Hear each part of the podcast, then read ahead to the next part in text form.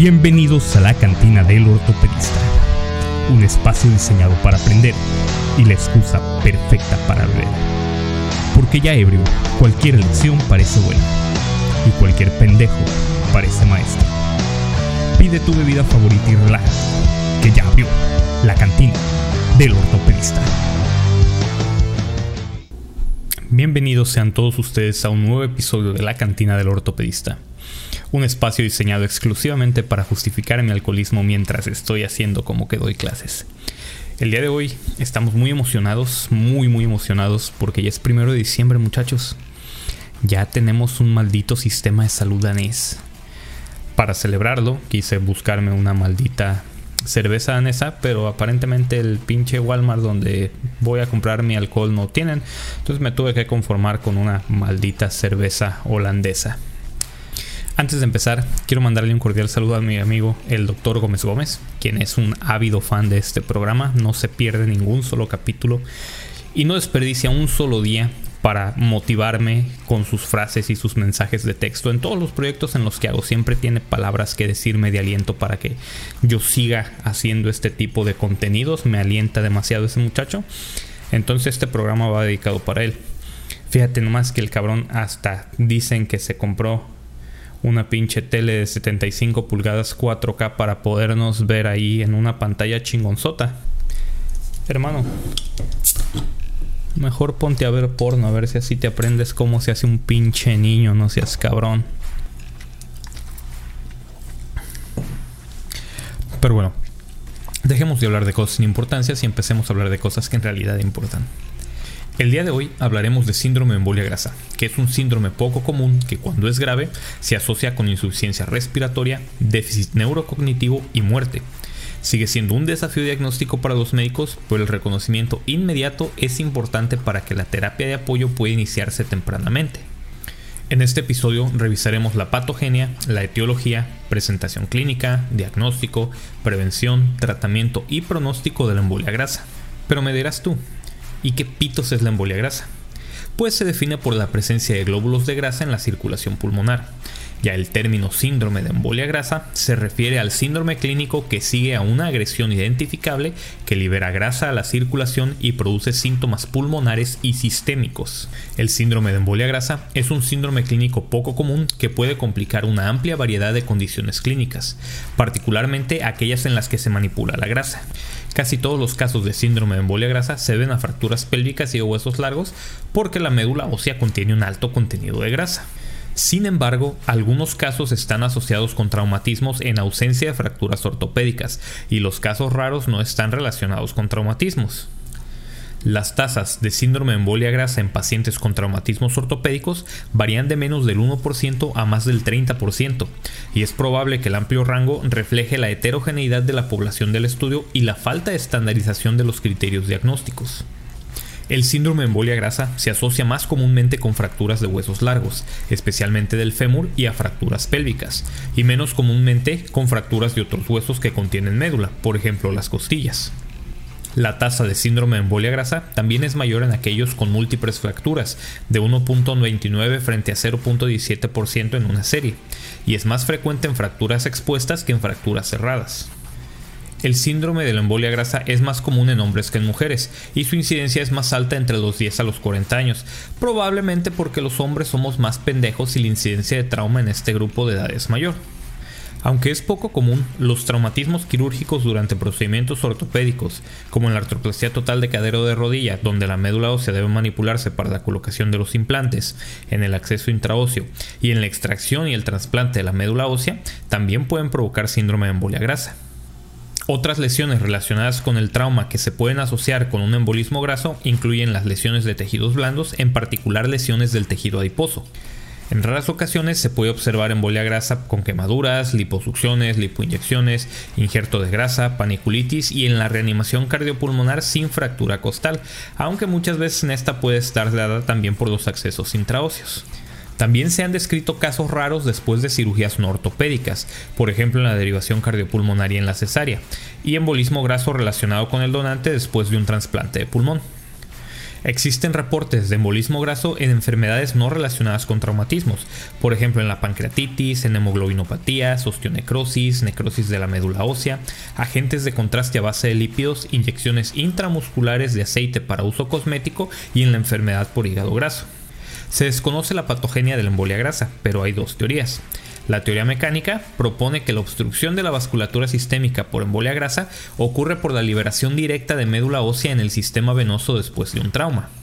Una presión intramedular elevada después de un traumatismo conduce a la liberación de grasa a través de los sinusoides venosos abiertos. La grasa embolizada obstruye los lechos capilares. Si bien esto explica las embolias dentro de los capilares pulmonares, la teoría no explica las embolias dentro de los lechos de capilares sistémicos. Se ha demostrado que los pacientes tienen embolización de grasa sistémica sin un foramen oval permeable. La teoría bioquímica proporciona una explicación alternativa para la embolización grasa. Esta teoría propone que la respuesta inflamatoria al trauma provoca la liberación de ácidos grasos libres de la médula ósea al sistema venoso. Los ácidos grasos libres elevados, así como los mediadores inflamatorios, dañan los lechos capilares. Los niveles elevados de ácidos grasos libres se relacionaron con hipoxemia. También se ha demostrado que los ácidos grasos libres inducen inflamación dentro de los pulmones. La embolia grasa explica suficientemente los síntomas respiratorios del embolismo graso, ya que los glóbulos de grasa se acumulan y obstruyen los capilares pulmonares. Además, se cree que las células grasas circulantes pueden tener un potencial protrombótico y desencadenar la agregación de plaquetas y fibrina, lo que da como resultado una mayor obstrucción del lecho vascular pulmonar, inflamación local, hemorragia y edema. Cuando es masivo, este proceso puede provocar insuficiencia del ventrículo derecho y choque obstructivo. El síndrome de embolia grasa se manifiesta típicamente de 24 a 72 horas después de la agresión inicial pero rara vez puede ocurrir tan pronto como a las 12 horas o tan tarde como dos semanas después del evento desencadenante. Los pacientes afectados desarrollan una triada clásica de hipoxemia, anomalías neurológicas y exantema petequial. Es importante aclarar que ninguna de estas características es específica del embolismo graso. Las manifestaciones pulmonares son las características de presentación más comunes del embolismo graso. La hipoxemia, la disnea y la taquipnea son los hallazgos iniciales más frecuentes. En una serie, la hipoxemia estuvo presente en el 96% de los casos. Aproximadamente la mitad de los pacientes con embolismo graso causado por fracturas de huesos largos desarrollan hipoxemia grave y requieren de ventilación mecánica. Las anomalías neurológicas también son frecuentes y se manifiestan típicamente después de anomalías respiratorias, aunque los informes de casos raros sugieren que los síntomas neurológicos pueden aparecer de forma aislada. Estas manifestaciones neurológicas van desde el desarrollo de un estado de confusión agudo y alteración del nivel de conciencia hasta convulsiones y déficit focales. La erupción petequial característica de color marrón rojizo puede ser el último componente de la triada en desarrollarse y ocurre solo en el 20 al 50% de los casos. Se encuentra con mayor frecuencia en las regiones de la cabeza, el cuello, el tórax anterior, las axilas y la subconjuntiva. También pueden estar presentes varias otras manifestaciones menos comunes e inespecíficas del embolismo graso. Estos incluyen la anemia y trombocitopenia, los escotomas retinianos, la lipiduria, la fiebre, anomalías de la coagulación, depresión miocárdica, disfunción del ventrículo derecho, hipotensión y choque obstructivo. Con frecuencia se realizan imágenes de tórax y cerebro para investigar la etiología de anomalías respiratorias y neurológicas. Los hallazgos son generalmente inespecíficos. Las radiografías de tórax son normales en la mayoría de los pacientes. Una minoría de radiografías de tórax revela enfermedad del espacio aéreo debido a edema o hemorragia alveolar, que tiende a ser más prominente en la periferia y en las bases del pulmón. La TAC de pulmón también puede ser normal, pero puede haber opacidades bilaterales en vidrio esmerilado bien delimitadas o nódulos centrolobulillares mal definidos. Las imágenes de perfusión de ventilación no son útiles, pero si se realizan para investigar la presencia de tromboembolismo venoso, pueden demostrar un patrón moteado de defectos de perfusión subsegmentarios con un patrón ventilatorio normal. Las anomalías neurológicas agudas en la resonancia magnética pueden asociarse con un patrón de campo estelar de lesiones difusas, puntiformes e hiperintensas en las imágenes ponderadas por difusión, que se correlaciona con el grado de deterioro neurológico clínico. De manera similar, los hallazgos de laboratorio no son específicos y pueden revelar anemia, trombocitopenia y anomalías de la coagulación, incluidas la coagulación intravascular diseminada. La lipiduria es rara, La proteína C reactiva generalmente está elevada en enfermedades críticas y la lipasa no se eleva de manera constante. Desgraciadamente, no se ha validado ningún biomarcador específico para uso clínico en el embolismo graso. Y dirás tú entonces, pues ¿cómo chingados llega un diagnóstico? Pues el síndrome de embolia grasa es un diagnóstico clínico que se puede realizar cuando la triada clásica de hipoxemia, anomalías neurológicas y exantema petequial ocurren en un contexto clínico apropiado. Esto es en un paciente que haya tenido una fractura de huesos largos. Sin embargo, dado que las manifestaciones de presentación son muy inespecíficas y la erupción ocurre en menos de la mitad de los casos, el diagnóstico del embolismo graso es un diagnóstico de exclusión. Sí se han propuesto varios criterios de diagnóstico, pero ninguno ha sido validado o comparado y en general no se utilizan ampliamente en la práctica clínica. Al ser esta condición un diagnóstico de exclusión, debemos de saber qué chingados tenemos que descartar antes de poder integrar este diagnóstico. Y son varias las enfermedades que tenemos que descartar. Por ejemplo, la embolia pulmonar, donde los pacientes pueden presentarse en el mismo periodo de tiempo, es decir, esas es 24 a 72 horas. Pero las anomalías neurológicas y la erupción son menos comunes y la mayoría de los casos se distinguirán mediante un angiotac pulmonar. Asimismo, hay una chingadera que se llama síndrome de embolia de líquido amniótico, que ocurre con mayor frecuencia durante el trabajo de parto y el parto, o inmediatamente después del parto después de un aborto en el primero o segundo trimestre. También puede ocurrir después de una amniocentesis, de un traumatismo abdominal uterino, y casos raros se presentan inclusive 48 horas después del evento. Estas pacientes tienen más probabilidades de presentar colapso cardiovascular, insuficiencia respiratoria y convulsiones. También es importante que descartemos la embolia tumoral, donde los pacientes generalmente se presentan durante días o semanas con síntomas respiratorios progresivos y generalmente tienen un diagnóstico conocido o presunto de cáncer. Aunque hay que considerar que también los pacientes con una fractura patológica relacionada con el cáncer teóricamente podrían estar presentando un embolismo graso. Hay otra chingadera que se llama embolia de cuerpo extraño, que suele estar precedida por antecedentes de una inyección de un cuerpo extraño, por ejemplo de la silicona. Pero los síntomas de presentación y los hallazgos radiográficos pueden ser similares. Aquí tendríamos que ver más que nada el antecedente o de un trauma o de una inyección de cuerpo extraño. También es importante que descartemos la embolia gaseosa, aunque estos pacientes presentan anomalías respiratorias y neurológicas agudas. El sarpullido es inusual y la aparición de los síntomas suele ser al momento del trauma o de la lesión. Asimismo, es importante descartar trastornos del llenado alveolar, por ejemplo la neumonía, la aspiración, la contusión pulmonar o la insuficiencia cardíaca, y también trastornos vasculíticos como es el lupus eritematoso sistémico. Al momento, no existen tratamientos definitivos para el síndrome de embolia grasa. La terapia es en gran medida de apoyo mientras que la condición se resuelve de forma espontánea. Aunque la estabilización temprana de las fracturas puede prevenir el embolismo graso, se desconoce si esta estrategia funciona o no como tratamiento para aquellos con un cuadro ya establecido. Sin embargo, la mayoría de los médicos abogan por el tratamiento temprano de la causa subyacente como un enfoque racional para tratar esta condición. La terapia de apoyo es el pilar de la terapia para el embolismo graso clínicamente sintomático mientras la recuperación continúa. Esto implica reanimación con líquidos, oxigenación y cuando esté indicado, ventilación mecánica ya sea invasiva o no invasiva. En raras ocasiones, los pacientes requieren monitorización de la presión intracraneal en caso de afección cerebral masiva, o vasopresores, dispositivos mecánicos de soporte cardíaco u oxigenación por membrana extracorpórea para el choque refractario. La terapia de apoyo se continúa hasta que la condición se resuelve o hasta que desafortunadamente el paciente muere. La administración de corticosteroides sistémicos es controvertida.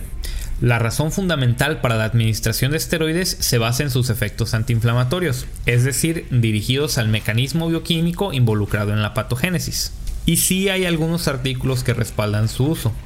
Sin embargo, la mayoría de los expertos no administran esteroides de forma rutinaria ya que los datos informan un beneficio poco convincente en asociación con una amplia gama de dosis y se limitan solamente a informe de casos o a series de casos.